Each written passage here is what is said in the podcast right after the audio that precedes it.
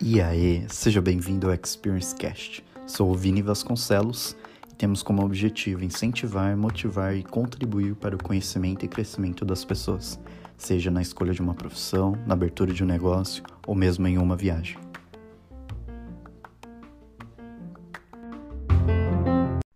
Não, então, é, primeiro, obrigado aí, Júlia e Natália, por tá contando aí um pouquinho das experiências que que vocês fizeram em uma super viagem pelo mundo aí. É, daí já queria, meu, é, é tanta coisa, né, para perguntar, mas primeiro já perguntar como que é que foi, assim, a, que vocês decidiram, é, e daí a partir do momento é, começar a se programar, quanto tempo antes vocês se programaram para isso? Ele tinha comprado uma passagem para gente para Santiago esquiar. Eu queria esquiar. O negócio era esquiar. Comprei a passagem para Santiago. E, e, aí ele, tipo, de presente, sei lá, do Dia dos Namorados, alguma coisa assim. E ele comprou para 20 dias. Falei, meu Deus, mas o que, que a gente vai fazer 20 dias em Santiago? É muita coisa. Eu queria esquiar muito. Doido. Aí, aí eu falei, ah, deixa eu ver o que, que dá para fazer, né? Aí eu coloquei Bolívia e Peru no rolê para fazer aquele caminho lá. E aí a gente, ah, mas 20 dias vai ser pouco. Aí a gente mudou a passagem, ficamos mais uns dias, e aí a gente conseguiu fazer todo o rolê. No final, esquiar foi o que a gente menos fez. É, a gente fez um final só. só. que sei lá, ficou uns dois dias só esquiando. É o que deu para fazer e a gente estava mega cansado. E, e aí nesse, nessa viagem a gente conheceu algumas pessoas, de vários viajantes, no rolê que a gente fez no o Yuri atravessando, a gente conheceu que a gente foi num carro com mais, mais seis pessoas. E mais seis pessoas. E aí, tipo, tudo, cada um de uma parte do mundo. E a gente conheceu um casal que a menina era australiana e o cara era, acho que, sueco, não sei. E aí eles, tipo, trabalhavam seis meses na Austrália e viajavam seis meses. E a gente, até então, não tinha contato com pessoas que ficavam viajando durante tanto tempo. Uhum. Aí a gente conversando lá e encontramos mais gente que fazia esse rolê, de ficar só viajando e tal. A gente, olha, será que dá certo isso? E a gente, tipo, planta uma sementinha, mas, tipo... E nisso é. a Nath tinha acabado de vir para São Paulo, que ela morava, eh, morava no interior, eu já morava aqui faz bastante tempo, ela morava no interior, depois foi fazer intercâmbio nos Estados Unidos. Quando ela voltou dos Estados Unidos foi 2014, ela morava aqui em São Paulo, fazia, sei lá, seis meses, estava trabalhando no. Estava procurando procurou alguns empregos na área dela de psicologia, daí até fechou um trabalho lá na Paulista tal, daí a gente mora lá longe. Ela perdia duas horas do dia para ir e voltar, de transporte, aquele negócio. E eu falando, não, vem para trabalha comigo, vamos mudar de área aí. A gente pode ter férias quando a gente quiser, se, se nós dois for, formos freelancers e tal. E daí teve a viagem do, em 2015, e depois, quando voltou, dela. Ah, acho que eu vou acabar trabalhando com você aí. CLT, né? 30 dias só, é complicado. Aí a gente plantou sementinha. Em 2015 foi quando a gente viu que dava para. Porque até então, né, a mente de, nossa, meu, eu tenho que trabalhar, tenho que juntar dinheiro para poder viajar 30 dias, curtir as curtições não tinham essa essa meta de viajar como sendo uma curtição, do jeito que acabou virando. Quando a gente foi para essa viagem, a gente viu que tem gente que, mano, vive assim por muito tempo. Daí começou a, a embalar. E foi o negócio de decidir, né? A sementinha foi em 2015. E daí a gente passou, tipo, um ano ali, meio no que... Tipo, no limbo, ficamos pensando sobre, mas... Será que dá? Será que não dá? Daí a gente falou, não, ó, se a gente organizar, dá. E a Nath é mega organizada, adora tabela de Excel, esses negócios. Daí ela pegou todos os gastos mensais e tal, e falou, ó, dá pra gente tirar daqui por ali e tal, e economizar, daí parar de comer fora, parar de sair e tal. Daí a gente falou, nossa, é, vai, vai ter que reorganizar o negócio aí. Precisa de uma disposição, né? Porque não é assim, tipo, a gente não tem grana sobrando e não dá para simplesmente tipo, ir viajar. Decidir, né? É. Aí a gente pensou, tipo, pesquisei em vários blogs de viagem, vi Nossa, tipo, aí começou, hein? Tinha, tem muita, muita, muita gente que faz isso. Mas aqui no Brasil a gente não, não tinha, tipo, contato direto com ninguém. Só, só através de internet, de blog. Aí a gente, pô, viu que deu, dava tal, aí a gente pensou, por onde que a gente queria passar? Aí montamos um roteiro pela Europa e pela Ásia, e aí a gente também foi juntando dinheiro nesse tempo. A gente juntou dinheiro, sei lá. Foi, é, foi por dois um anos que a gente. Um meio, dois anos assim do tomar a decisão de uhum. que ia e daí começar come... a juntar dinheiro, começar a juntar dinheiro, é, planejar tudo. Foi dois anos no total, mas que a gente é dois anos. Foi 2016 para a gente sair em 2018. É, em abril de 2018 a gente saiu. E, mas, por exemplo, daí vocês montaram, assim, o início da, da viagem por, por onde vocês queriam começar. É, é, por exemplo, todos os países, assim, todos os lugares. É, como que é, vocês já deixaram, já, já ia é, fazendo o booking assim, antes, antes de sair daqui, ou só os primeiros ali, talvez os, não sei qual era o planejamento, né, de ficar, às vezes vai ficar 10 dias, 5 dias, é, né, em cada lugar. Como que é que funcionava isso? Acho que isso é o...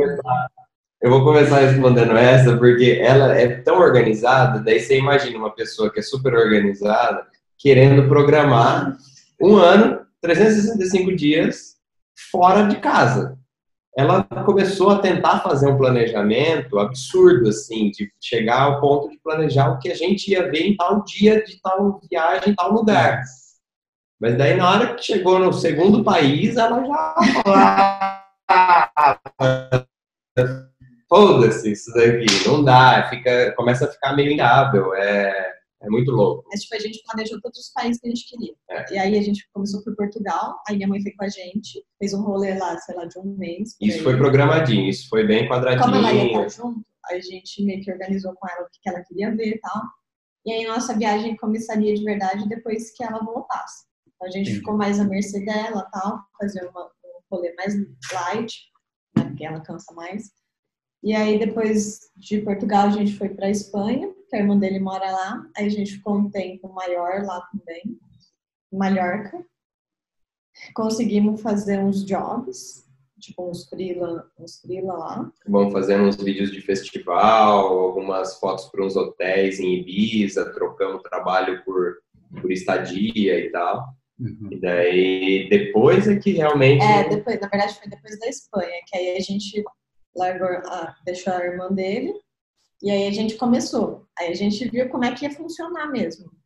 E, assim, a gente planejava as cidades que a gente queria ir e os lugares interessantes para visitar. Só que aí a gente meio que fazia caber no tanto de dias que a gente tinha programado. Para as capitais, a gente programou uns dias mais, maiores, tipo, sei lá, cinco, sete dias. Aí nas cidadezinhas menores, ou, sei lá, interior, a gente deixava menos dias. Mas tudo dependia do que tinha é, em cada cidade, só que a gente chegou a. Depois que a gente foi pegando o jeito, depois dos primeiros que eram também muito mais caros, que a gente começou pela Europa, na época do verão, que era muito mais caro, você precisava buscar antes, porque senão você ficava nos lugares horríveis, longe do centro, longe do de onde você queria ver, pagando caro. Então, é, nessa parte da Europa, depois da Espanha, assim, que a gente fez, a gente fez o comecinho muito quadradinho, certinho. A Espanha mais tranquilo, porque tinha onde ficar lá na casa da minha irmã. Depois a gente foi, tipo, França, Inglaterra, Holanda, são lugares extremamente caros para o nosso dinheiro aqui.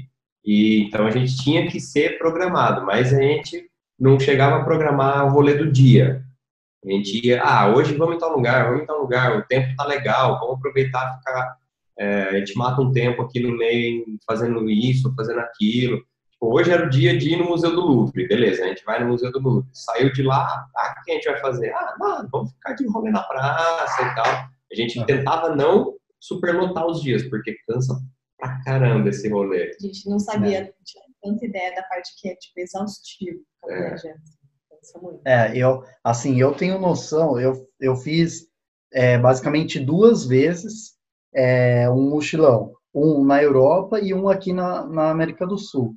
E assim, já assim, já achei super cansativo. O da Europa foi, de certa forma, foi quando eu também estava no intercâmbio e tal. Então, assim, eu, eu pude mudar algumas coisas, mas também estava meio que programado. E até porque, na época, é, eu, eu também programei, tipo, voo, já tinha passagem. Então, às vezes, esse negócio de você né, se reagendar, ficar um dia mais ou tirar um dia porque tá meio chato, ou às vezes o tempo tava ruim, né? Tipo, chovendo, daí você não conseguiria ver alguma coisa, você fala, ah, então vou embora, né, e tal. Mas aqui na América do Sul, é, deu um pouco mais certo, assim, tipo, eu tinha, é, na verdade, mais um tempo ali que eu fiquei no deserto do Atacama, daí eu tinha programado, tipo, eu acho que era 10 dias, alguma coisa assim. Daí eu acabei ficando 12, porque tava, eu queria é, subir o, o vulcão lá, escalar o vulcão, e tava super, tava muito vento, não ia poder. Daí o cara falou, meu, vai ter que é, prorrogar mais, tipo, daqui um ou dois dias, deu. Puta que eu pariu, o que que eu faço? Daí eu, tipo, você tinha, assim, eu me deixei reagendar, porque eu não tinha nada programado depois. Assim, tipo, passagem e tal, né? Não é, tinha então. tanto esse problema. Exato, exato. O que a gente, na programação, que a gente não se ligou, quando você faz um mochilão, que nem a gente fez em 2015, de 20 dias, 25 dias, você vai até seu limite. Daí, quando você volta e chegou em casa, aí você fala, nossa, vou descansar, beleza. Só que a gente não tinha fim, porque a gente tinha programado até o final do verão na Europa. Tipo, a gente ainda pegou frio. No finalzinho da Europa, na Turquia, a gente pegou um frio, meu, na Capadócia tava fazendo zero graus. Então, a gente usou todo o verão da Europa, tudo no limite ali. E daí chegou uma, tinha uns dias que a gente falava, nossa, vamos fazer nada hoje, pelo amor de Deus. Tipo, porque acumulou assim, cinco meses direto, sem descanso. Foi, foi punk essa parte. Mas, nossa, nossa. a gente viu muita, muita coisa legal. Tudo que a gente programou para ver, que acho que tinha de legal, a gente conseguiu. E fez umas coisas, acabou fazendo umas coisas a mais até. É. Bem da hora. É. E, e com relação a, por exemplo, como que vocês cuidavam com relação à, à roupa, né? É, porque né, não dá para levar quase tipo uma mochila ali e tal. E como que era o, o, lavar ali, né? De beleza, os hotéis, ok, mas tipo, às vezes o tempo, né? Eu penso mais o tempo de secar, às vezes alguma roupa e tal. É, Isso que é difícil. Gente, é que a gente não ficou em hotel. A gente ficou em é. Airbnb. Era mais barato que hotel. E aí, às vezes, tipo, tinha máquina de lavar. Aí a gente usava. Quando não tinha, e, tipo, a gente ia... Às vezes a gente lavava algumas coisas no é. chuveiro, se era, tipo, roupa de calor que secava rápido. Senão a gente tinha alguma lavanderia que, tipo, era em uma, duas horas. Aquelas express. E a gente fazia o corre ali mesmo. É, porque a gente... A, a sua mala estava com quanto? 13? Não, não era 16. 17. É, a mala 17. da Nath tinha 17 quilos a minha começou com 19, variou ali no meio, troquei umas roupas, mas minha começou com 19 um, quilos a mala das costas e mais 13 quilos a mala dos equipamentos. Eu levei uma porrada de equipamento. Uhum. E a Nath também tinha mais uma mochila. Então, você pensar em 19 quilos, é, é você levar roupa para o verão, para o inverno, um tênis para trilha, e casaco, é muito, é pouca coisa, é, pouco espaço e tudo que você uhum. precisa para viver, né? Assim, é. então tem, tinha pouca roupa, a gente tinha que teve vezes de lavar na, na banheira que tem muito muito muito banheiro na Europa que tem aquela banheirinha pequenininha, né? Que nem dá pra você deitar direito, não sei nem por que tem a banheira, mas é, pra lavar roupa é bom. Dá um pouquinho de dor nas costas, mas aí você joga ali um sabãozinho. A gente tinha sempre o, o pacotinho de sabão em pó vivia na mochila. Era no zíperzinho clássico da Nath ali, eu já sabia onde ficava e sempre estava acabando, a gente já ia comprava um, um novo para garantir. Mas a gente levou, tipo, o básico de tudo. Como a gente planejou só pegar o verão na Europa e depois na Ásia. E aí, cálculo? É porque a gente ficou um pouco mais na Espanha, é, é. por isso que deu uma atrapalhada, a gente pegou um pouco de frio. Mas a gente foi com um kit assim, de frio para caso de urgência, que a gente usou, e o resto roupa de calor, mesmo umas coisas, peças básicas, assim, chave, sabe? Nada, não, não tinha regalia, tipo, de jeito é. nenhum. A gente é, usava não era, até Não era uma, uma viagem super turística, né? Não era Bom, que ficava... Não era férias, ah... É, bem no esquema mochileiro. Eu, mas é, Você é muito quanto assim. tempo quando você ficou fazendo os mochilões? Como que é? Você ficou quanto tempo fazendo os mochilões, você falou? Foi, foram 25 dias aqui na América do Sul e 26, se eu não me engano, lá da Europa. Aqui na América do Sul você fez Chile, Bolívia e Peru também? Eu fiz Chile, Bolívia, Peru e, na verdade, só Buenos Aires. Tipo, ah, beleza, Argentina. Então, mas foi, foi Chile, Bolívia e, e Peru. Nossa, Fiz gente, ali-. Eu comecei, tipo, no caminho, eu lembro que eu encontrei uma galera que eles estavam fazendo o inverso. Eles começavam em Santiago, daí eles foram para o deserto do Atacama, fizeram lá tudo, daí foi para Bolívia, o Salar, daí foi para La Paz, é, Machu Picchu, Cusco e tal, e depois voltaram para o Brasil. A gente fez nessa ordem que você falou aí. Você fez ao contrário. É, na verdade, eu só, eu só mudei o início. O meu último foi Santiago. Ah, tá. eu já fui direto para o Uni. É, na, na verdade, para Atacama, né? Para São Pedro de Atacama. Daí eu fiz de lá, eu subi tudo e depois eu desci para Santiago.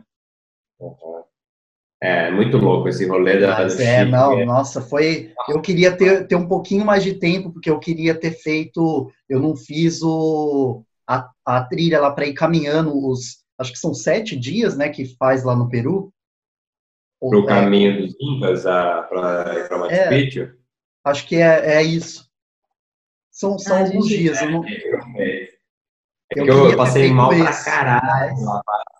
É, eu passei muito mal.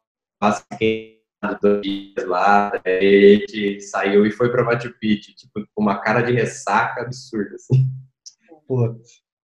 Você, vo- você chegou, vocês chegaram a fazer. O, o Júlio que gosta de, de bike. É.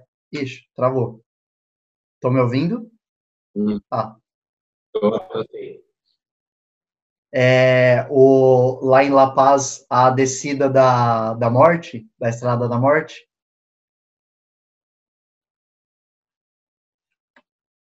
Alô? voltou aí, tá, tá ouvindo? Voltou, voltou. Beleza. A Nath já estava rindo aqui, porque ela pesquisou todo o rolê da viagem, né, dessa de 2015, e eu não me intrometi em nada. Daí, quando a gente chegou lá em La Paz, é, a gente foi ver os negócios no, no hostel, foi ver todos os folderzinhos que tinha de passeio, daí eu vi o da bicicleta. Só que a gente já tava com as coisas, com os rolês marcados. Daí ela falou, ah, eu tinha visto, mas eu não te falei porque você ia querer ir com certeza. E eu ia ficar o dia inteiro dando rolê sozinha e é mó, você é mó sem E a noção. estrada é da morte, né? É, você é mó sem noção, corre risco, então eu nem falei nada pra você. Sua mentirosa! Já escondeu a informação. Nossa, eu sei que assim, eu, eu queria muito. Quando eu fui, eu falei, meu, eu quero muito, eu quero muito, eu quero muito. Eu lembro que eu, a gente desceu em, em terminou o de Iuni lá. A minha intenção era assim, eu vou pegar o ônibus, passar aquele perrengue de, sei lá, 12 horas, acho que era, até chegar lá em La Paz. E daí eu falei assim, mas eu tenho que ir o dia, eu já tinha, eu consegui reservar, e- esse foi a única coisa que eu reservei, porque eu tava com medo de não dar. É, tipo, fiquei, eu não sabia se tinham muitas pessoas que faziam, qual era, né, a, a disponibilidade, assim. Daí eu sei que eu falei assim, meu, eu não posso perder isso, essa viagem. E eu, puta, com medo, eu falei, nossa, imagina esse ônibus, para no meio do caminho, dá problema. São foda, são E é foda. cheio de dar problema. Daí eu cheguei lá, tinha, tinha feito o, o passeio lá do deserto, é, três australianos, e daí eles estavam ali comigo, eles ah, não, vamos indo com você, que, tipo, o que, que você vai fazer? Daí eu falei assim, ah, eu vou, eu vou para La Paz, que eu quero fazer a, a bike, e depois eu vou para o Peru. Daí o menino que tava assim, bike? Que bike? Daí eu contei e ele falou assim, nossa, eu quero fazer esse negócio. Tipo, a namorada dele falou, não, não, é da morte, não sei o que, né? É exatamente igual a Natália. Exatamente isso, exatamente. Ele pegou e falou assim, não, a, a gente vai com você, o que, que você fizer, a gente vai fazer. Daí eu falei assim, e nisso a gente tava passando na frente lá do Uni, no, num negocinho tipo de passagem aérea, da Aerolíneas lá. Daí eu peguei, sabe, eu olhei assim, deu, ai meu Deus, deve estar tá uma facada comprar uma passagem agora, né? Daí a gente entrou lá, perguntou, a moça falou, daí eu falei para eles, eles, caralho, tá super barato. Para eles é, porque eles são em, euro, em dólar, né? Daí eles falaram, nossa, tá muito barato. Eu assim, nossa, para mim tá muito caro. né? Daí eu falei assim, mas ó, pensando bem, tipo, ia ser assim, coisa super rápido, 45 minutos ia chegar lá, eu ia, tipo, dormir e ia ter garantido a minha, né, o passeio que eu queria. Eu falei, meu, vamos. Daí a gente comprou e, tipo, deu super certo. Da hora, que da hora. Foi muito louco, foi muito louco. É porque de ônibus esse rolê do Iune até La Paz é muito sofrimento. Oh, é, então. Nossa, foi uma bosta. Pior viagem da vida. É. Não, assim, e ainda bem que eu não fiz, porque, nossa, depois eu fiz o, o que é de La Paz para Cusco. Aquilo Sim. lá foi lamentável, assim. Também foi. Nossa. Esse é o resumo da viagem de ônibus entre esses países. É. Lamentável. Meu, nossa, eu lembro que eu teve uma hora que eu me desesperei tanto, porque, tipo, ele passa lá para você fazer aquela alfândega lá. Nossa. E... É no meio Aquilo do lá, nada. tipo, os caras, os caras deixaram a gente, falaram que ia ser de tal jeito. E daí, tipo, ah, vocês descem aqui, o ônibus vai estar tá lá do outro lado, tal hora. A gente chegou do outro lado, tal hora. Cadê ônibus? Ninguém via ônibus. Tipo, eu e mais, e mais, mais os três australianos e mais, acho que do, um, um casal de deles lá mesmo, da Bolívia, do Peru, sei lá. E eu desesperado, eu, mano, todas as coisas lá, as malas. Tipo, eu falei assim, mano, os australianos só quiseram passear comigo e agora eu tô fudendo os caras. Sabe, é. tipo, nossa, aí, aquilo lá deu medo, assim, era um lugar uhum. bizarro, né? Tipo, é, aqueles... não acaba dando certo, né? É engraçado isso. Tem, tem, teve vários lugares, principalmente na Ásia, que a gente viajou muito de ônibus, uhum. que a gente falou, nossa, mano, a gente não vai chegar nesse busãozinho no Mianmar, cara, uns, umas vans, assim, viagem de oito horas por estrada inteira esburacada, você fala, nossa, que tortura, mas no final acabou dando certo. É meio bizarro, mas não dá certo. Que, o que, que vocês acharam de mais, tipo, dificuldade, assim, do, durante todo o período? Acho que talvez principalmente aí na Ásia, assim, não sei se a língua, o costume, a comida, né? Não sei o que, que vocês acham aí que pode ter sido uma maior dificuldade? A língua na Ásia até que é de boa porque o xinglês impera lá, né? É tipo, todo mundo fala um inglês meio puxado pro, pro seu sotaque assim e tal, mas acaba se entendendo, você acaba se entendendo muito bem. Mas acho que o, o transporte em alguns países que nem o Mianmar, por exemplo, foi meio é, punk. Tipo assim, tem uns lugares na Ásia que você, tipo, vai de avião, só que o avião atrasa ou cancela. É. Beleza, você nem tem certeza que você vai. De ônibus é pior ainda. Nossa. Mas aí tem lugares que, tipo, não dá para ir de avião, sei lá, por exemplo, não é tão longe, não tem o. Não tem, não tem voo. Não tem, conex, não tem voo e tal. Aí, nossa. É, tinha até um amigo nosso que pediu indicação da. Ele queria fazer um rolê na Tailândia, Camboja, Vietnã. E ele pediu indicação e falou: Ó, oh, tô com o roteiro aqui. É, tenho 20 dias, quero fazer isso, isso, isso. Falei, meu, não dá. Só não dá pra você fazer, porque o ônibus que você vai pegar aqui vai demorar 12 horas para chegar nesse outro lugar. Você vai precisar dormir, porque no ônibus você não vai dormir. Vai ser impossível de dormir e as estradas buracadas pra caramba tal. Mesmo que você compre o ônibus leito, eu não caibo no leito. fica, termina aqui o banco do leito, eu fico encostando. Sorte que era a Nath e minha mãe que estavam do lado, mas eu fico encostando nas duas, assim, super espremendo, fica mega desconfortável. Então, apesar do transporte você sempre chegar, ele funciona bem, só que ele é muito desconfortável e atrasa e cancela muito, assim, na Ásia em geral.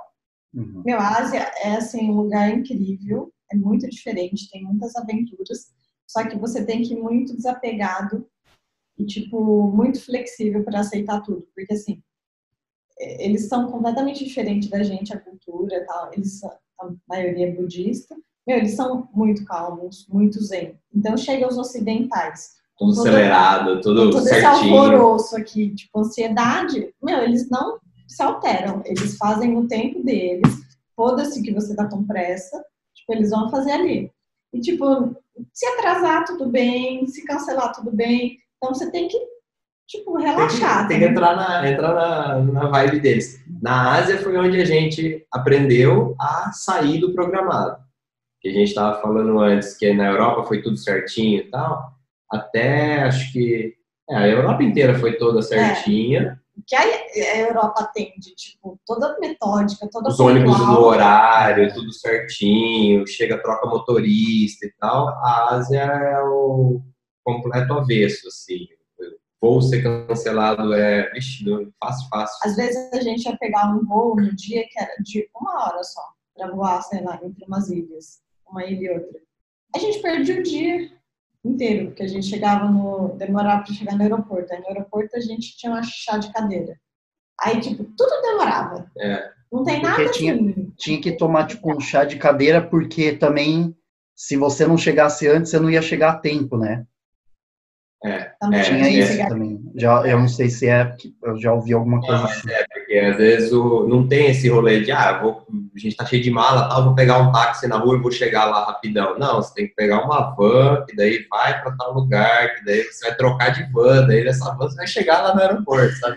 É tudo difícil. Barco, então, teve... Nossa, é, nossa. A gente teve um problema com o barco que teve... O mar tava bem revolto uma numa época que a gente estava na Tailândia lá, e, e, teve alguns dias que ficou fechado é, os transportes de barco de uma ilha para outra. Nem na hora que a gente foi se mover, tava todo mundo querendo sair e eles não estavam vendendo passagem antecipada.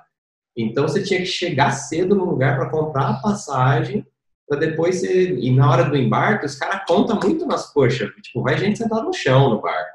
Então eles vão contando assim, então chega uma hora e fala, ah, tá bom, não entra mais, você vai no próximo. Ah, como assim? Próximo é daqui quatro horas. Eu comprei a passagem super cedo, então você tem que ficar esperto para pegar a fila, tem que ficar esperto para comprar passagem, sabe? É uma doideira.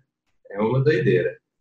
E, e, comida, como que é que vocês faziam assim, tipo, dependendo, por exemplo, num rolê desse, assim, que às vezes você ia, sabia que ia demorar todo esse tempo, assim, é, sei lá, eu, por exemplo, eu sempre gosto de andar com uns lanchinhos ou uns negocinhos assim para umas bolachinhas, porque, tipo, fome é foda, fome eu não consigo raciocinar, né, sei lá, vai umas coisas assim, eu penso, né, mas ainda mais uma viagem dessa, assim, que, que, que como que vocês faziam?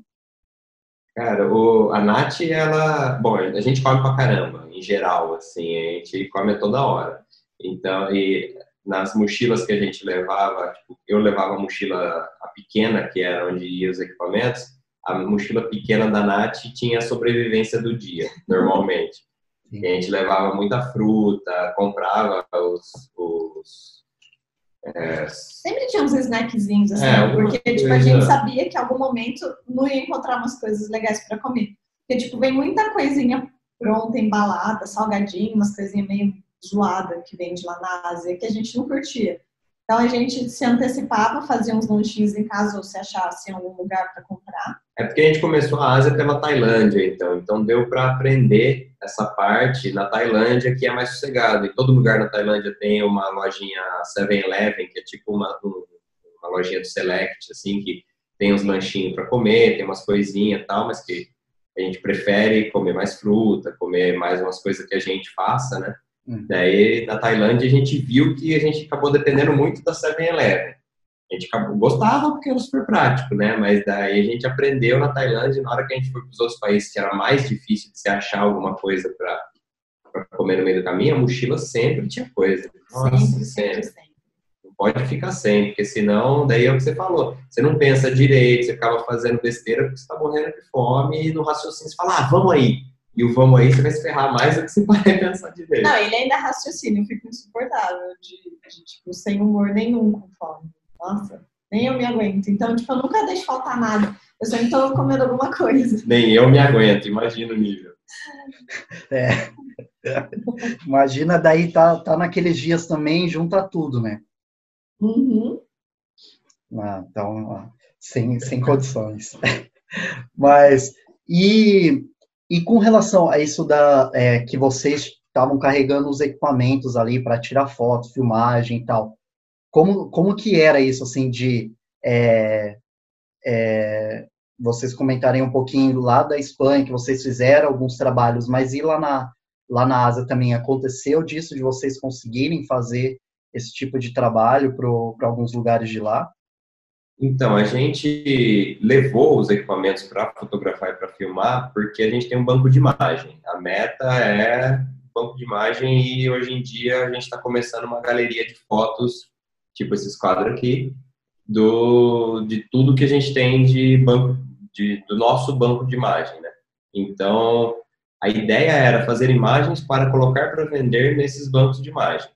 Entendi. E daí, na Espanha, acabou rolando porque, como minha irmã mora lá, ela tem os contatos e ela conseguiu os contatos de uma, da secretária de turismo de Ibiza e a mulher ofereceu para os hotéis e para os restaurantes tal, que a gente faria esse filme do, do turismo em Ibiza, não focando em festas e pelo que Ibiza é famosa, em troca da gente ter as experiências nos lugares. Foi animal, foi muito da hora, só que a gente passou cinco dias em Ibiza que nem louco, filmando pra caramba e todo, acordava cedo e ia dormir tarde porque chegava, tinha que botar tudo para carregar e tal, tal. Mas foi legal porque a gente teve chance de ter experiências de quem junta dinheiro o ano inteiro e vai passar só 15 dias de férias, né? Que é completamente diferente, tipo de experiência que a gente teve nessa viagem e dessa, desse turismo mais, mais rico, assim. E lá na Ásia já não, não rolou isso porque a gente estava muito mais focado em fazer imagens para o banco de imagem. E é muito mais difícil você negociar quando você não tem nenhum contato, você chegar assim e oferecer, até a pessoa pensar e ver se isso vale a pena ou não, você tem que ficar naquela função, Acreditar sabe? Acreditar também, né? Oi? Acreditar também, né?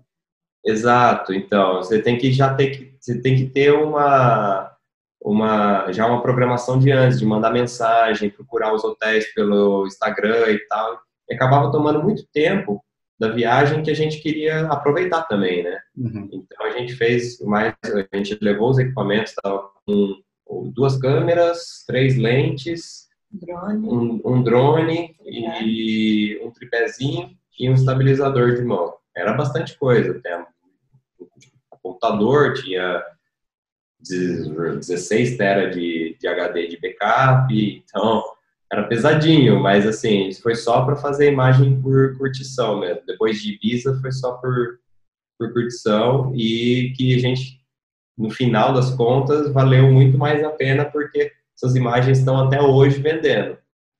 Né?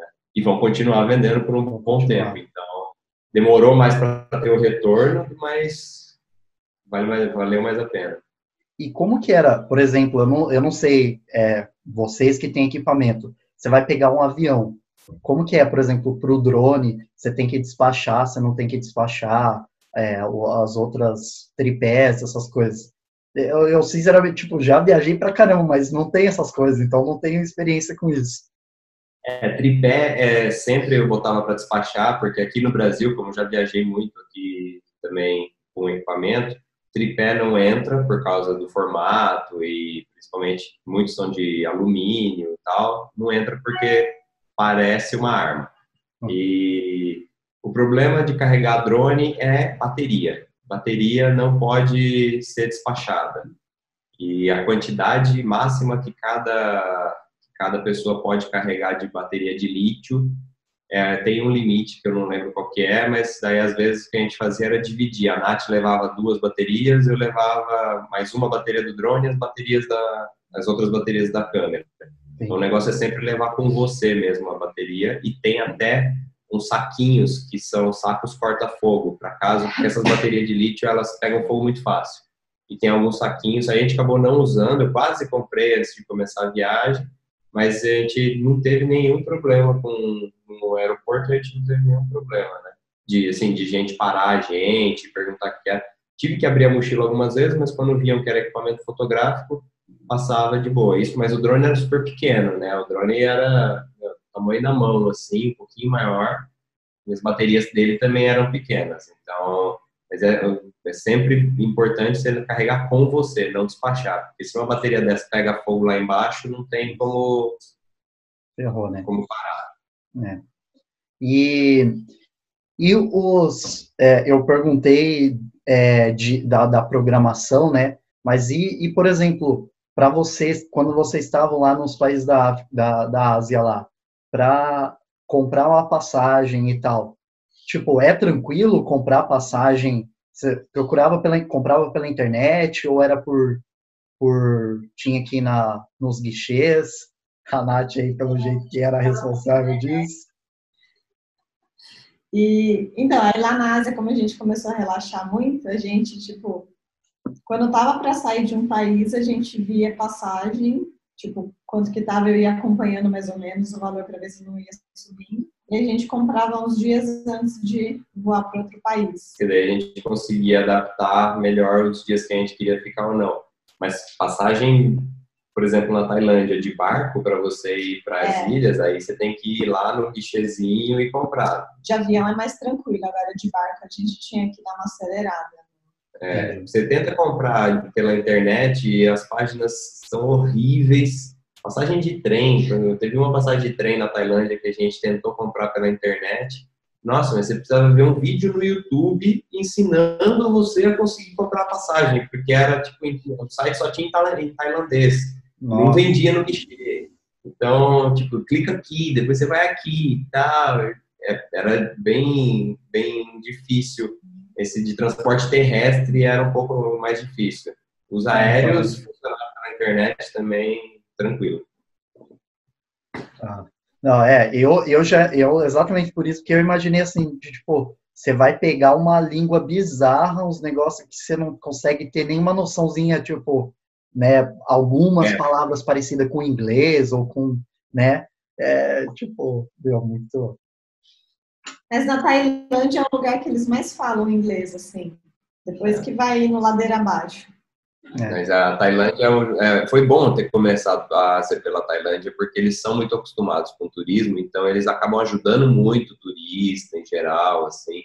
É, Eles dão, claro, aquelas tapeadas, né? Teve uma vez só que a gente foi tapeado no, por uns motoristas de tuk-tuk. Eles ficaram mal olhando para ver onde que era o mapa da, do negócio. O cara deu um puta do rolê.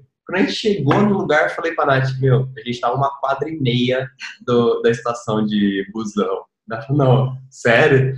Depois a gente foi caminhando, meu, cinco minutos caminhando, a gente chegou na estação do busão.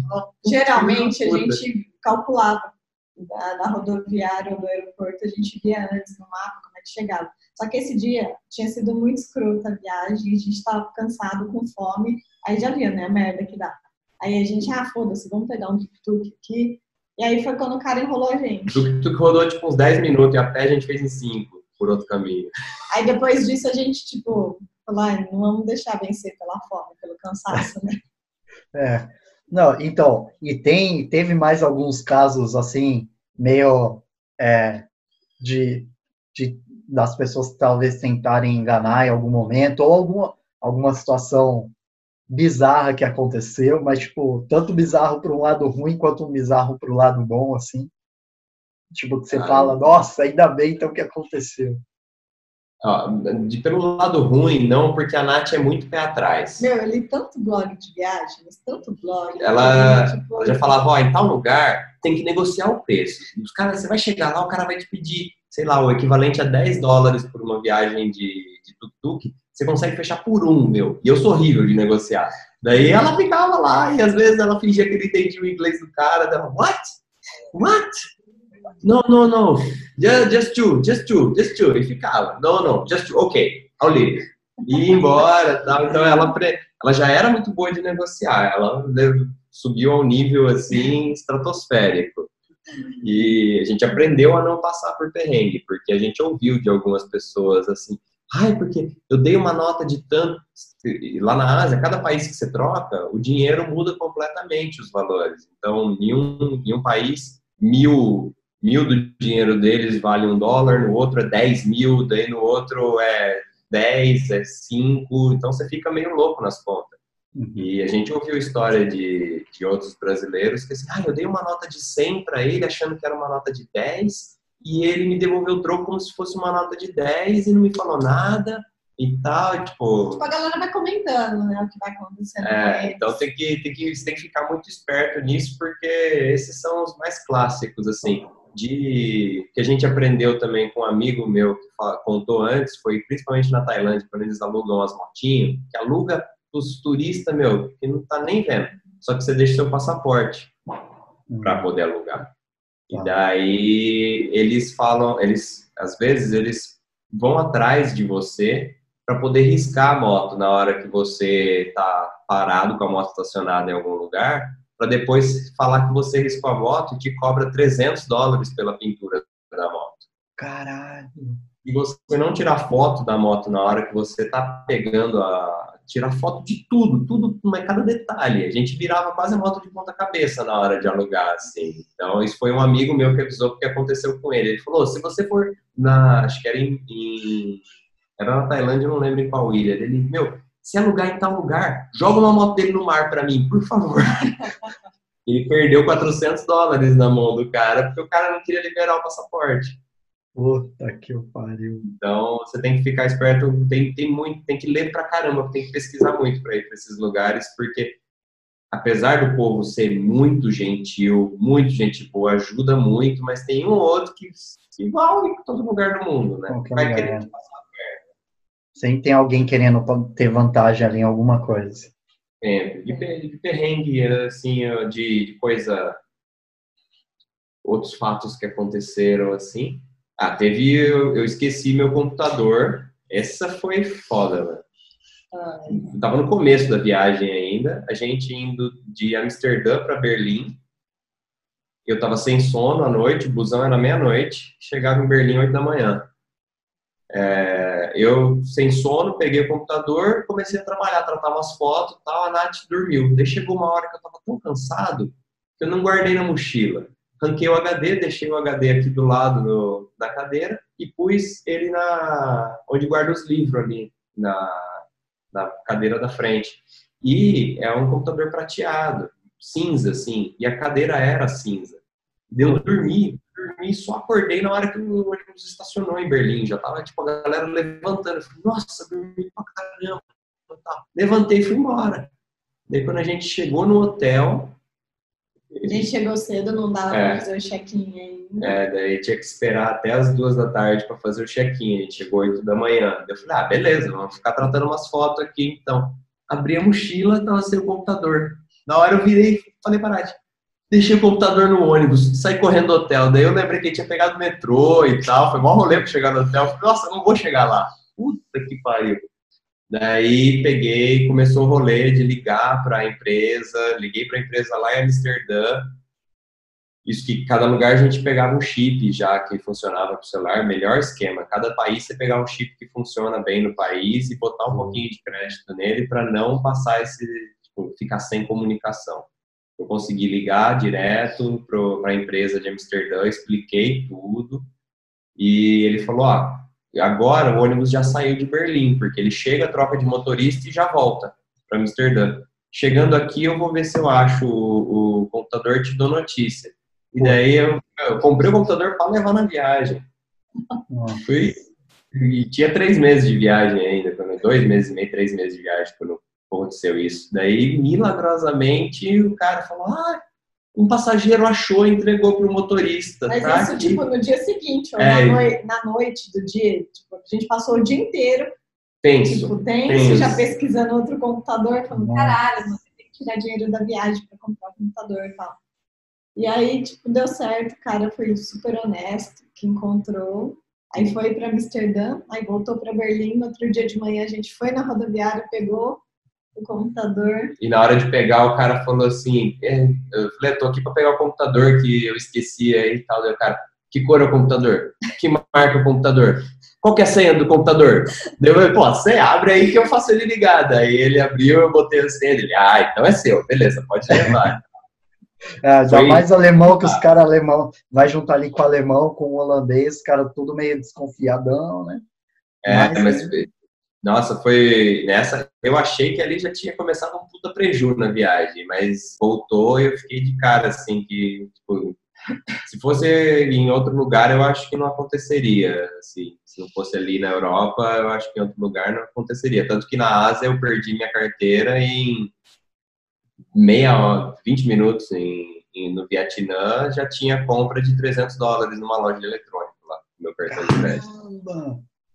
Caramba! Essa Nossa. gente nem lembrou, não tinha lembrado desse. Mas eu consegui cancelar, porque na hora que eu vi que tinha perdido, eu já liguei na. Tipo, fiz o corre e daí eu consegui receber de novo esses 300 Caramba, dólares. os caras são muito ligeiros. Muito, muito. Aí a gente E- não sabe se a carteira caiu, se alguém enfiou a mão no bolso em É. algum momento. Assim. E passaporte, como que é que vocês faziam assim? Que, né, tipo, eu, pelo menos, quando viajo, tenho um super cuidado com o passaporte, né? Não, Ainda é- mais ali. Na verdade, a gente nem andava com o passaporte, a gente deixava, tipo, tinha cópia no celular e tal, e uma cópia em papel, mas a gente não andava com ele. Só quando, tipo, sabia que ia usar, no caso de alugar moto e tal, É. aí a gente andava, senão não. Mas também, mesmo no caso da moto, a gente, nós dois temos dois passaportes, então eu, a gente, se a gente estava usando mais o passaporte brasileiro na Ásia, que era mais fácil, eu usava para alugar a moto, eu usava o passaporte espanhol que eu tenho, para daí, tipo, se der qualquer merda, ah, foda-se, larga o passaporte aí, sabe? Fazia assim também, mas é, e sempre na mochila, tinha um bolsinho certo na mochila que a gente criou a regra, não guardar em nenhum outro lugar. Sim. Porque daí. Porque os momentos de desespero sem passaporte é foda. A gente teve, mas assim, teve muito poucos. Mas se você tem que cuidar, que nem nóia mesmo. Tirou, mostra pra pessoa que você tem que mostrar, volta, põe Guarda pro o mesmo lugar, né? Não, Sim. não, é, não, não importa se tem um, um. tá com uma coisa a mais ali na mochila, dá um jeitinho para colocar, né? Ou se tem alguém acelerando você pra você sair e tal, não, meu, bota sua mochila ali, atrapalha o rolê, porque senão vai dar merda. Em algum momento vai dar merda. É. Nossa. Eu, você falando aí da, do, dos- do computador, eu lembrei que comigo, assim, eu talvez preciso pensar se aconteceu alguma outra coisa.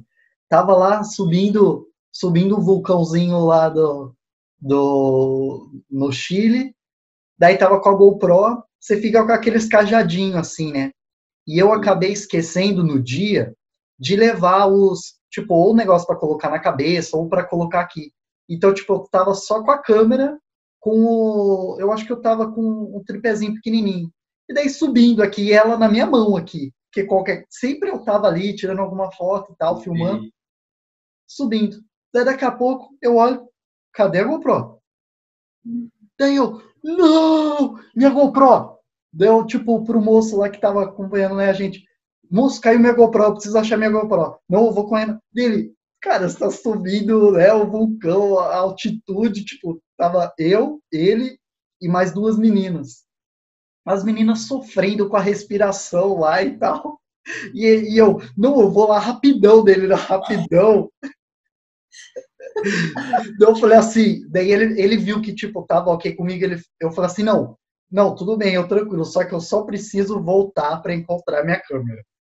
Daí ele falou assim, não, tudo bem, ó, você tá vendo qual- como que você vai voltar, né, o caminho aqui e tal. Daí eu falei, tô. Daí eu fui, ainda bem que não tava tanto para baixo. Daí eu encontrei lá, ela caiu, caidinha assim, ainda, bem que, também não tava vendo, ainda bem que não tava vindo mais gente assim logo, tinha uma galera vindo, mas eles estavam um pouco para trás.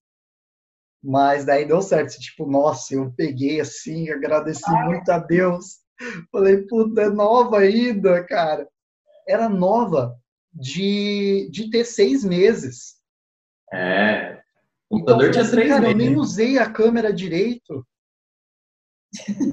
tipo, comprei para viajar, assim, né? Para viagens e vou lá e perco. Nossa, eu imagino assim também, igual a mesma coisa ali do computador. Eu consegui lembrar, ter o, né, um pouco o sentimento ali do que, que é isso. É, não, é tenso, cara. Nossa, foi o dia inteiro meio tenso, assim, meio puta, puta. Mas, falei, ah, também no mesmo dia ela estava mais tensa. Depois que eu consegui falar com a pessoa do, da, da empresa, ela acabou ficando mais tensa que eu, porque ela tava assim, nossa, vai perder, não sei o que. Eu falei, ah, mas perdeu, perdeu. Vamos aproveitar, a gente está na Alemanha, estamos em Berlim, vamos, vamos conhecer aqui, não sei o que. Dela, mas é um computador novo.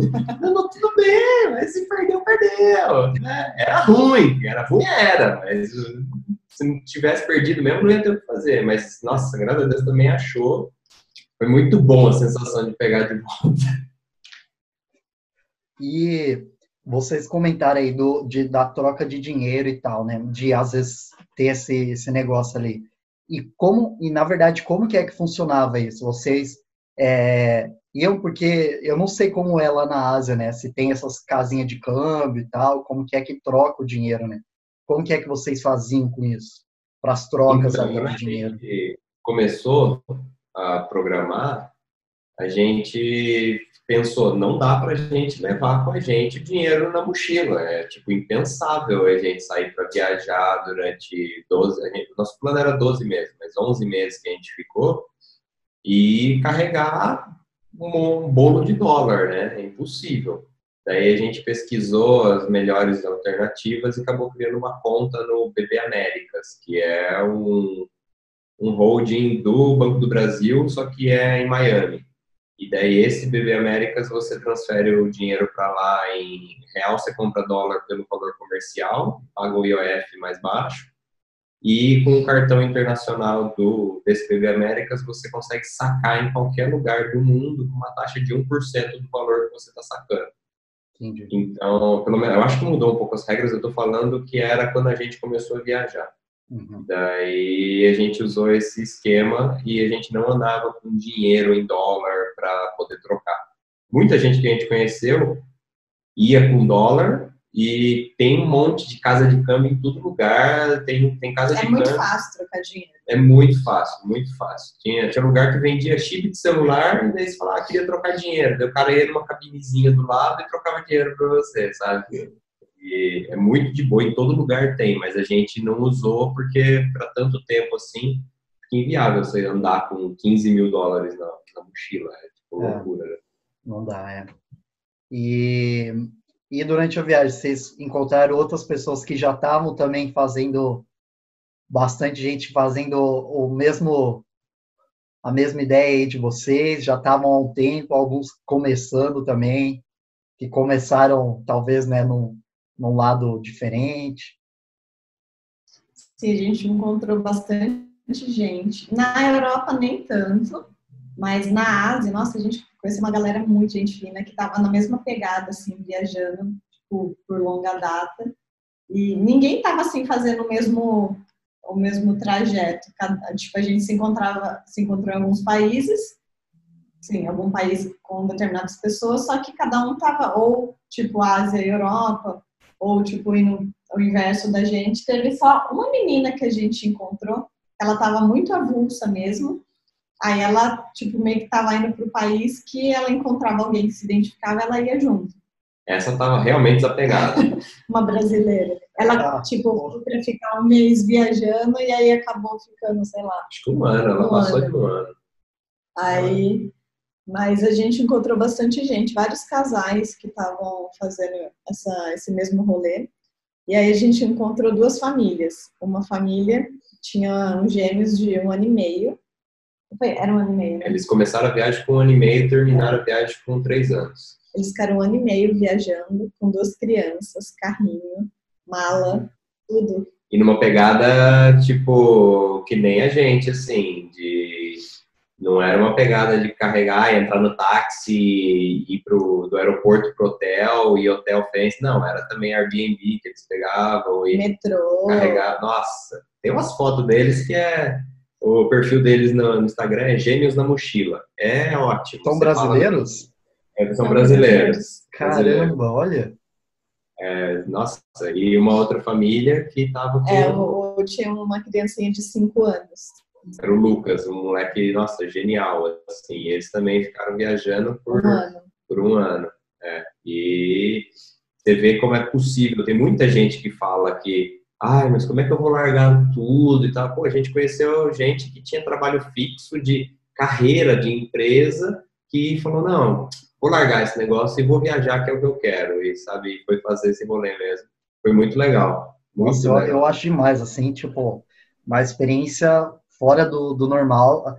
Eu fico imaginando essa, essa- essa- as crianças, talvez os pequenininhos ali não, né? Mas o de cinco anos, tipo, uma noção, assim, imagina é, ele um pouquinho mais velho, ou depois mais velho mesmo, falando, nossa, meu, passei, tipo, fui com meu pai, com minha mãe, tava não sei o quê. Beleza, ele não vai lembrar tudo nítido, mas, né, a, aquele gás, né, que traz para a pessoa, A gente conheceu o, esse do Lucas, a família que, tava, que tinha um menininho de 5 anos, a gente conheceu eles no Mianmar. E ele ficava brincando na praça, jogando bola com os moleques lá do Mianmar. Então, assim, a, a vivência que ele teve, mesmo que ele não se lembre exatamente de tudo, mas a vivência que ele teve, que eles tiveram, tanto os gêmeos também, eles, tipo, eles Eles não vão lembrar dos locais que eles passaram, É, dos detalhes, que mas- eles É. Sabe, eles são eu joguei, joguei futebol ali com, com umas crianças que eu não conhecia, depois a gente andou, era tipo um outro lugar. É, acho que eles acabam ficando muito mais abertos a aceitarem qualquer tipo de cultura diferente, fica muito mais, muito, muito menos, menos preconceituoso, sabe? Porque isso é uma coisa que aconteceu com a gente, que a gente viu tanta cultura diferente, a gente viu como as pessoas vivem tão diferentemente em vários lugares do planeta que abre muito a sua visão. Você para de enxergar só naquele, naquele cabresto, né? Que a gente acostuma, pela a nossa vida cotidiana leva a gente a enxergar o mundo com um cabresto, assim. E na hora que você bota uma criança para ter esse, tipo tão vasto de experiências, ela já cresce com a cabeça muito mais aberta, com certeza. É muito mais fácil dela criar um laço de relação com qualquer pessoa, sabe? E, pô, o que elas lembrarem, com certeza vai ser um negócio. Não, eu fui já para aqueles lugares dos templos lá na Ásia, tal mesmo, sabe? É, com certeza são experiências para a vida. Não, tipo, meu, é, é, imagina depois também, tipo, ter lá um quadrinho deles ali, um, quadro igual de vocês aí atrás, eles pequenininho, ele pequenininho, ou eles pequenininho, e daí depois, tipo, tira eles maiores, tipo, às vezes até com os pais mesmo, né? É, Tipo, invertendo assim, ele falando, ô pai, vamos, mãe, vamos lá. os gêmeos, se não me engano, passaram por mais de 30 países. E o, o Lucas, a, a família do Lucas, passou por 20 e poucos países. É muita coisa. Não, muito É muita coisa. Tem, tem é, algum, algum lugar que cada um de vocês aí destaca, assim, de tudo que vocês conheceram? É, eu sei que é uma super, uma pergunta que muita gente deve perguntar, né? Vai você primeiro, Marco meu, Ou, ou, ou, ah, não, depois, vai falar essa e depois, tipo, um que vocês falam, meu, não, esse aí, tipo, não voltaria. O que eu mais gostei foi a Tailândia. Em primeiro lugar, em segundo, as Filipinas. Nossa, eu gostei muito, muito, muito da Tailândia. Assim, a gente foi de norte a sul, a gente ficou dois meses lá, então deu para conhecer bastante coisa. Foi por isso, né? Falou uma paixão. Então, é, tem esse. A gente também chegou a esse tipo de conclusão, que quanto mais tempo você fica em um lugar, mais você aprende a gostar daquele lugar. Por mais que ele tenha algumas coisas que você acaba não gostando, mas que nem na Turquia, a gente ficou quase 15 dias na Turquia. E foi um país que é, já é, a cultura já é muito diferente da cultura ocidental, eles têm uma cultura muito própria lá. E, é, daí a gente já começou a gostar de um jeito diferente do país, sabe? Porque a gente, tipo, na Capadócia, a galera vai para lá fazer um voo de balão e beleza, vamos embora. É isso. A gente ficou seis dias na Capadócia, não tinha mais o que fazer. A gente rodou a cidadezinha inteira, a gente fez rolê de balão, a gente fez os outros rolês que ninguém faz, de turismo, alugou motinho e tal.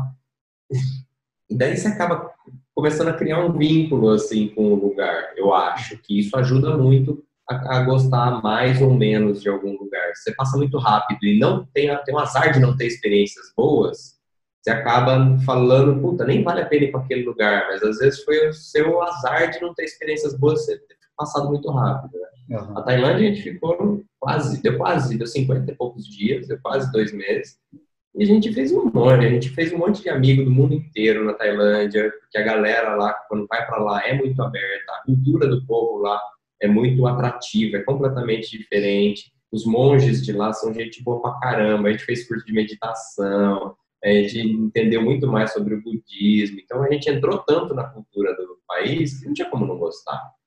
A minha comida era boa, tinha suco. Depois de seis meses na, na Europa sem tomar suco, porque o suco natural era caro pra caramba e eu adoro, lá na Tailândia era tipo um real 500 ml de suco. Eu tomava todo dia três sucos. Era maravilhoso. Tem muita fruta por lá, né? Muita, muita, muito legal. Mas um dos lugares que eu mais gostei foi as Filipinas, por causa da experiência com a água. As Filipinas, tipo, é um, é um país para cima da água e é outro, outro planeta para baixo da água. É muito bonito o, o mundo subaquático das Filipinas ali. Isso me, me encantou muito. Assim. O mar é uma cor, uma visibilidade absurda. Uhum. Ah, massa.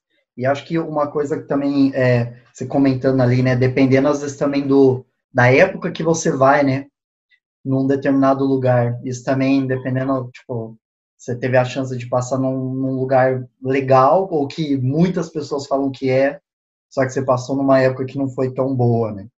Tipo, é, ou. A gente programou para ir para a Indonésia porque a gente estava descendo.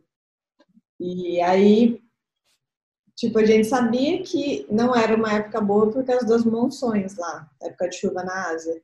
Só que a gente pensa, puta, se for pular a Indonésia, a gente não vai em outro momento nessa viagem.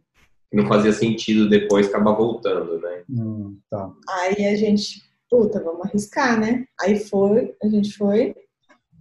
Meu, foi super legal o que a gente conseguiu conhecer, não foi tudo que a gente queria. Mas aí, tipo, todo dia no final da tarde chovia às vezes não era no meio do dia também. É, então. altos banhos de chuva.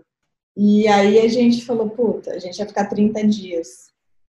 Aí a gente achou melhor, tipo, dar uma abortada ali no roteiro e, tipo, ir antes para as Filipinas, porque lá não tava chovendo. Aí a gente fez isso, mas super valeu a pena o que a gente conseguiu curtir na, na Indonésia. Mas é um lugar que a gente gostaria de voltar, porque o tempo não deixou a gente aproveitar tudo que, tudo que tem ali. Mas também tem isso nas Filipinas. A gente ficou 35 dias nas Filipinas.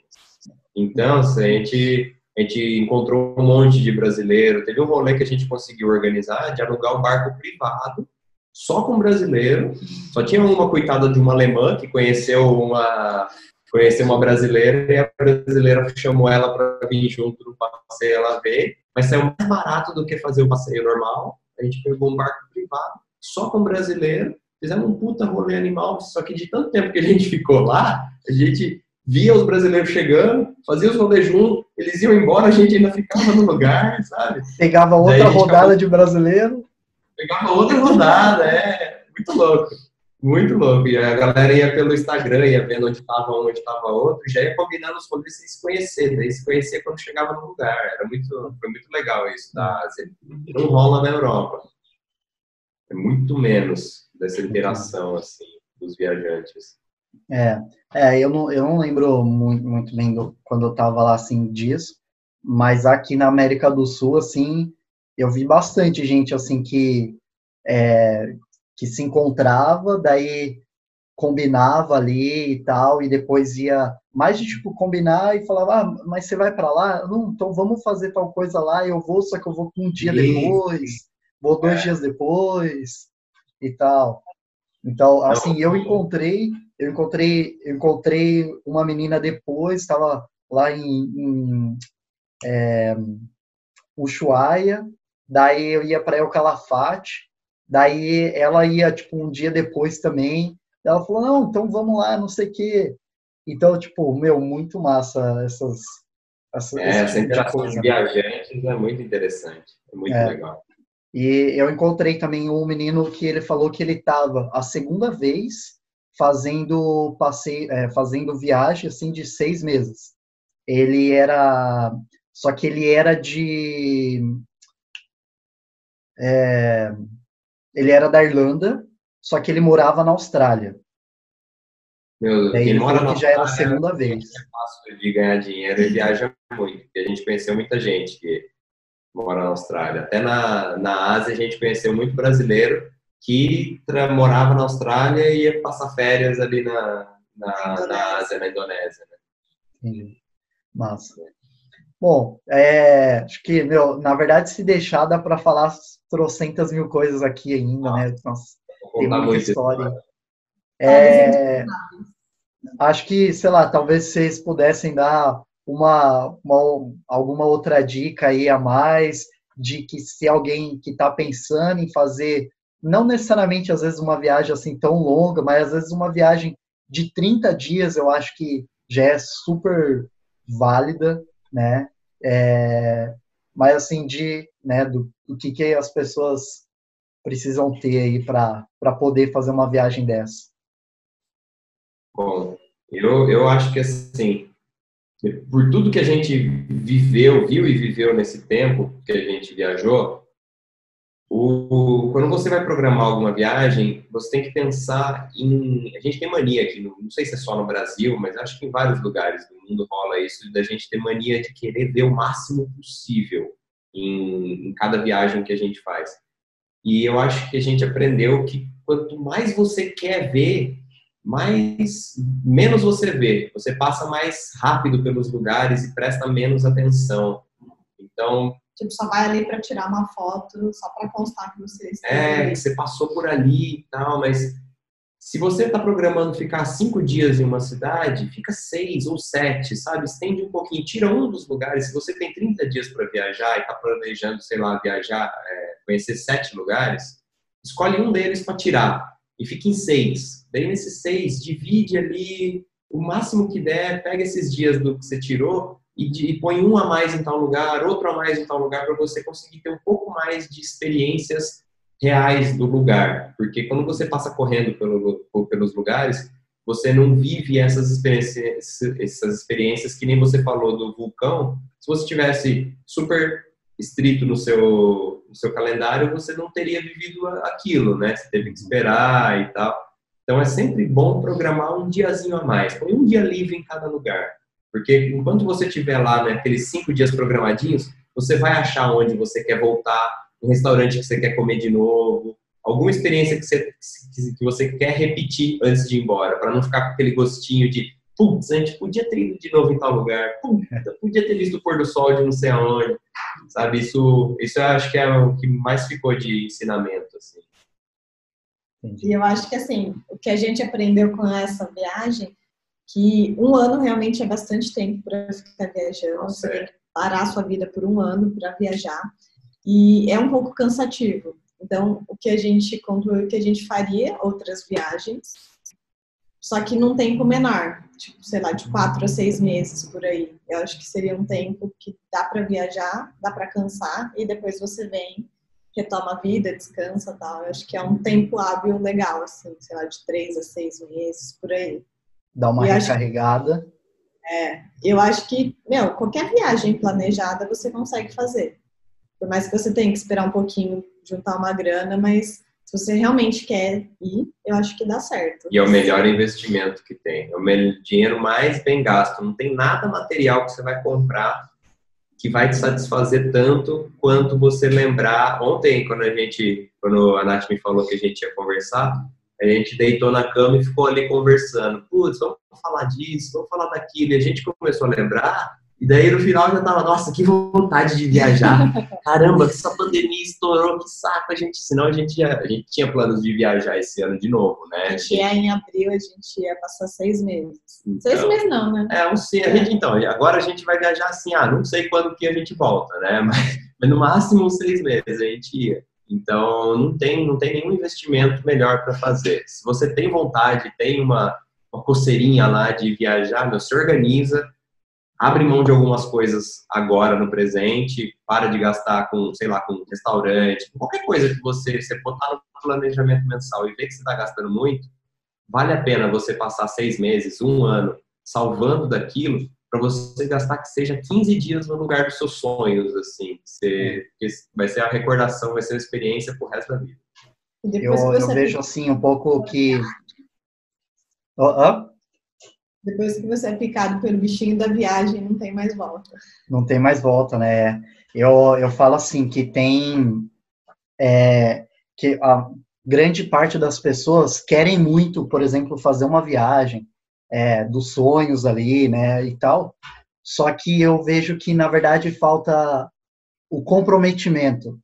De assim, de tipo, eu, eu quero, às vezes fica no ar, né? Só tipo, ah, eu quero, eu quero ir ficar ah, um mês, eu quero, ah, eu quero visitar tal lugar, mas tipo, fica só no eu quero, tipo, jogou. Mas tipo, não é jogar, né? É falar assim, eu quero, eu vou e é exatamente isso que você falou, planejar ali, meu, mas né, se eu ficar gastando toda vez ali, vou todo final de semana tal lugar, então vamos diminuir um pouquinho, é, né? Então eu, eu é, tem, tem, eu falei com, com a minha nutricionista esses tempos aí, foi, na verdade, ela foi a primeira pessoa que, que eu fiz aqui, é, e, ela, e ela fez no ano passado, acho que foi no ano passado, ela ficou um mês no Havaí. E, tipo assim, é, assim ela, ela é, já, você é, vai pensar assim, ela já tem, tava com filhos adolescentes, marido, tipo, dando aula e, é, né, e consultório e não sei o quê. Só que foi uma coisa assim que ela tinha muita vontade é, de fazer uma viagem dela e, e é, é um, um, pouco isso que até vocês comentaram ali, criança, os pais com as crianças e tal. Se você quer, meu, você tem que tem que ir e, e se esforçar um pouquinho ali, né, nisso. Tem que fazer o negócio funcionar porque dá certo no final. É. E é uma experiência boa para todo mundo. Para todo mundo que vai, é uma experiência boa. Cada um tem a sua experiência, porque se dedica à viagem, né, pra, de um jeito, mas para todo mundo é uma experiência boa. A gente fez amigos que continuam nossos amigos agora aqui no Brasil, todo mundo voltou. E quando a gente senta para conversar, às vezes a gente conheceu um casal de Florianópolis, quando a gente foi trabalhar em Florianópolis, foi jantar com eles e tal.